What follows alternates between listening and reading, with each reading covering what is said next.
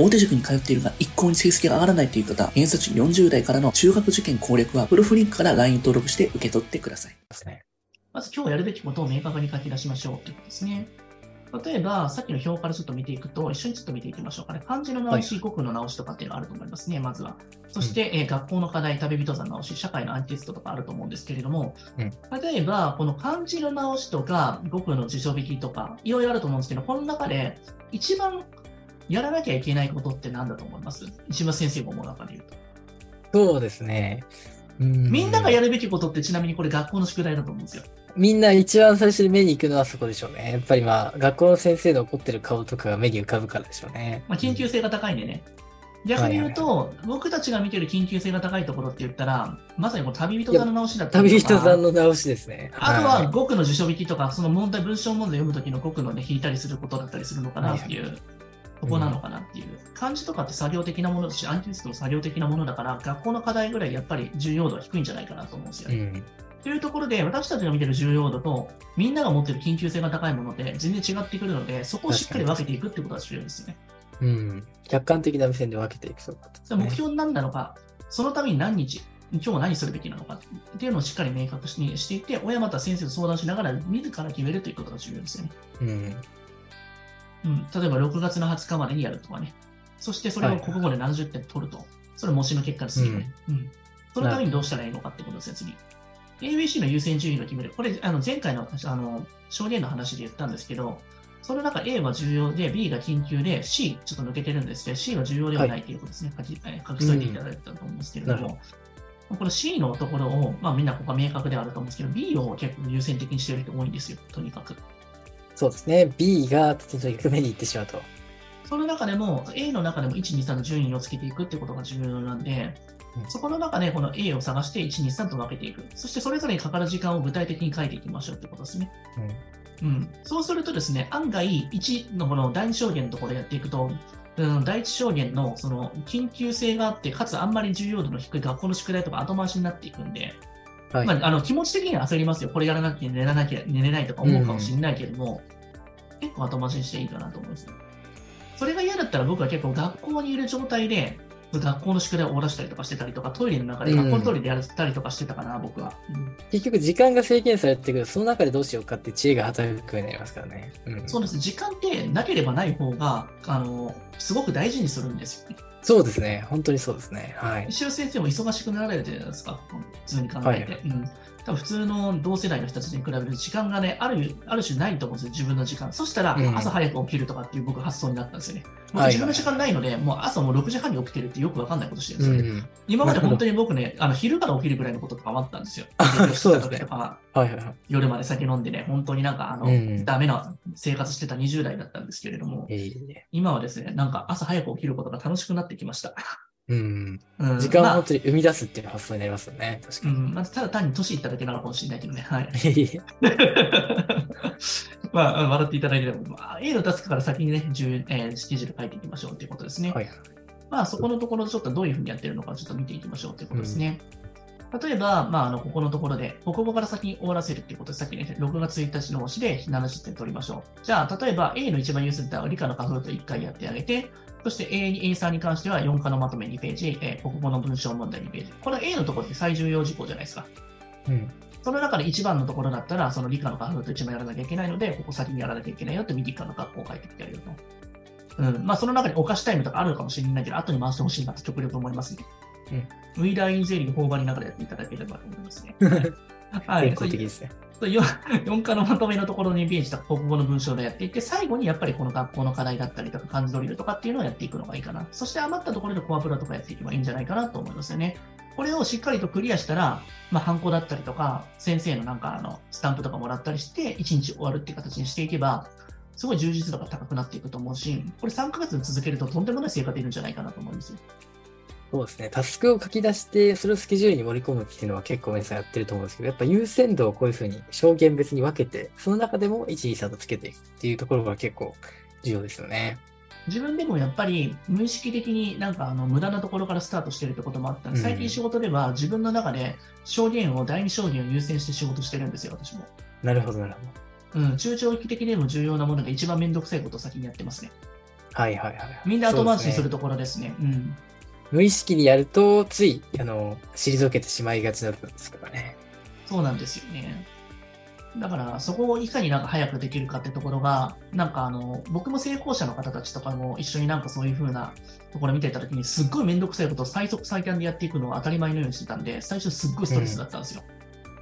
うん、なるほど。うん。まあ、その、僕もその成績上げた生徒に関しても、生徒にとっては一番重要だと思ってたところ、実はすごい一番楽なところから無意識でやってたんですよね。はいはいはい。そうです。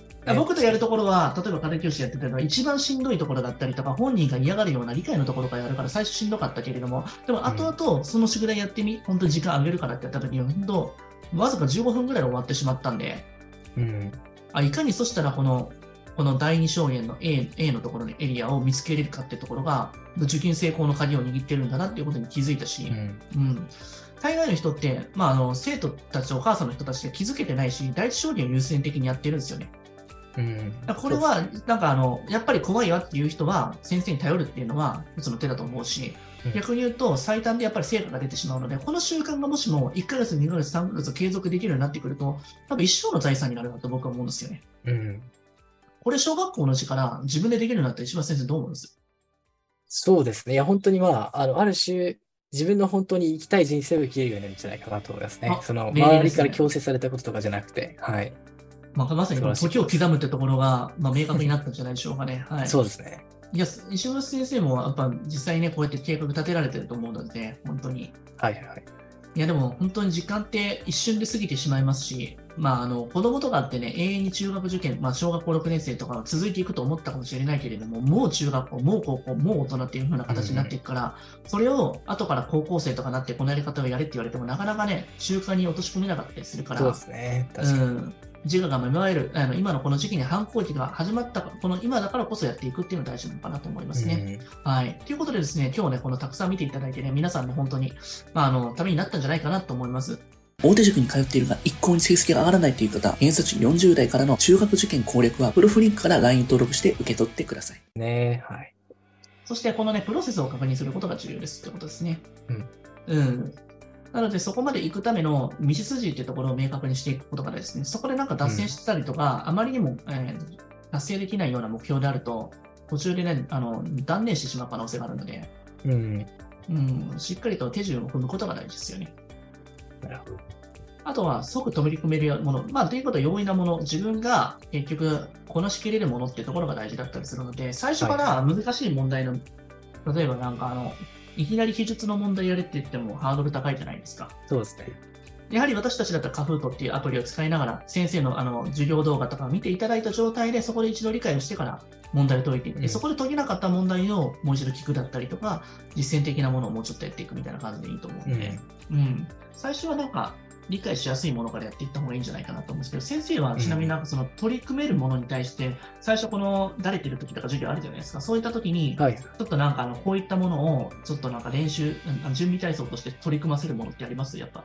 ああ、そうですね。まあ、結構やっぱり、まあ、日頃の練習されてる中で、ちょっとつまずいてらっしゃるような計算の問題であったりとか、あとはあの直近塾で習った理科社会の内容についての口頭のクイズだったりとか、そういったものから入っていってますね。はい。あクイズいいですね。まあ、ほぼほぼゲーム感覚的な感じで確認をしていくっていうことですね。うん、そうすると、なんか強制的な、まあ、塾とか行くと単語テストみたいな感じになるけれども、機械的にやるんじゃなくて、はいはいなんか本当にテストで、あのゲーム的な感覚でやっていくってすごいいいですね。そうですね。もう雑談感覚で、はい、もう自然と、あの、楽しい話をしてる感じでやっていく感じですね。はい、もう定期試験前の友達となんか問題を出し合うような感覚ですよね。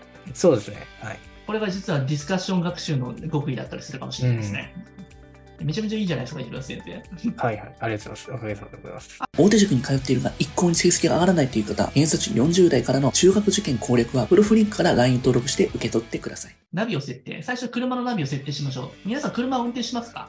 どうでしょう、ね、?LINE でもいいので、あのね、YouTube の方でもコメントアウトプットしてくださいね。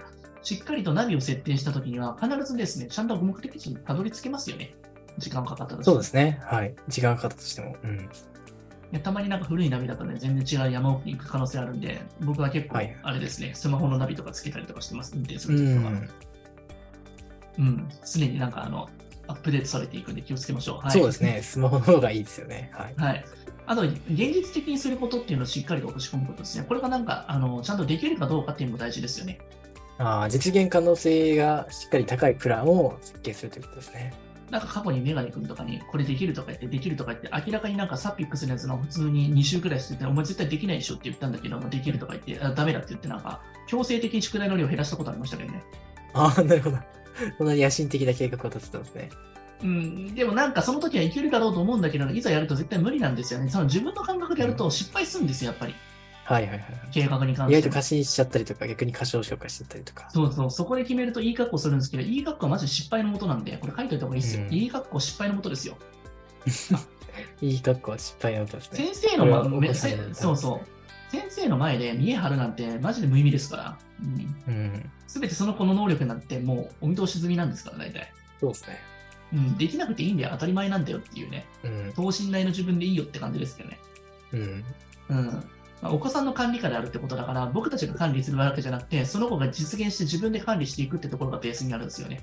なるほど。あくまで責任は自分で負うし、えー、決定するのも自分であるというところですね。そうです。それでまた先生が決めた、お母さんが決めたってなると、他人のせいにするんですよ。なんか失敗しなかったとき。お母さんがあの時この計画立てたから自分無理だったんだって言って、そして親子喧嘩が始まるわけですよ。はいうん、なるほど。うん。自分で決めたことで自分で失敗したんだって自分の計画だったり何かが失敗したからそういうことが起きてるわけであって、最初はイラッとくるかもしれないけれども、うん、そこで改心する癖をつけれるようになったら、めちゃめちゃ自己成長しますからね。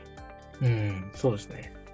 まあ、これ、大人の今の私の30歳超えたから気づいたことですけどね。まあ、小学生にね、これ気づけたらすごいんじゃないでしょうかね。そうですね。まあ、自己責任っていうのは、まあ、小さい頃からやってると、本当に精神的にも成長しますし、大人になってからの、あの、成功につながるんじゃないですかね。内田先生は結構こういった自分で予定を立てて自分で実行していくってことを割と幼少期の頃結構されてたんですか？ああ、そうですね。割とあの、母親がまあ小さい頃に市販のやつを買ってきて、で、まあそれをスケジュールを立てて、ここまでいったらご褒美みたいな感じのやつをやってたりしましたね。はい。それなんか人参も自分で決めてたんですか？これが欲しいから頑張りますよあの交渉したんですか？そうですね。割と自分で、えっと、これが欲しいっていうご褒美を設定してましたね。はい。欲求がすごいですね。そうですね。うん。やっぱ却下されたこともあるんですか？いや、基本的にこちらから言って、まあ、あまりにも大それたものでなければ、あの、まあ、もちろん交渉次第ですけれども、はい。ちゃんと、ね、はい。15万以上するものとかやっぱくれないですかね、どんだけ頑張っても。まあ子供だとさすがにそこまで想像が浮かないですね。うん、まあそこで言えるのが、あまりなんか、あの、大人がね、あの欲しそうなものだったり、高いものを与えないっていうのは結構大事です。人ってね、ねなんかもらえるのが当たり前などになってくると、なんかいつでも手に入るんじゃないかと思って、うん、ありがたみを恐れたりとか、そのほど物でする労力、あの物がもう効かなくなってくるんで、これちょっと気をつけてほしいところであります、ねはいはい、麻痺してきますからね。うん、そうです、そうです。そうですね。極力、なんか一緒にやって達成できたっていう、そのハンコだったり、ゲーム的なものがあったり、一緒にそうしたこれやったらオセロしようねとか、そういうものが結構良かったりするかもしれない。僕は体験とかに変えてあげたりしてます。なるほど。達成したものじゃなくて。体験ですね、確かに。それはしかも学びにもなるし、受験にも生かされることだったりとか、はいはい、そしたらなんか芋掘り行こうぜとか、野菜の体験、なんか食料体験行こうぜとか、そういうふうなものとか、うん、イベントとかに、まあ、ちょっとお金はかさばるかもしれないけれども、極力物ではなくて体験っていうのをプレゼントしてあげるのが僕はいいんじゃないかなと思う。いや、それは素晴らしいですね。確かに。お子さんの教育にとって何よりも変え難いことじゃないかなと、はい、例えばなんかあの恐竜博だったりとか昆虫博とかだったら、僕が一番楽しいし思い出にもなるから、できれば受験に関連するようなそういった体験を落とし込んであげたりとか、どこそこの駅行って何遊ぶとか、川遊びするとか、それでなんかね、あの魚捕まえて焼いて食うみたいなこととかやっていくと、かなり勉強になるんじゃないかなと思うんですよね。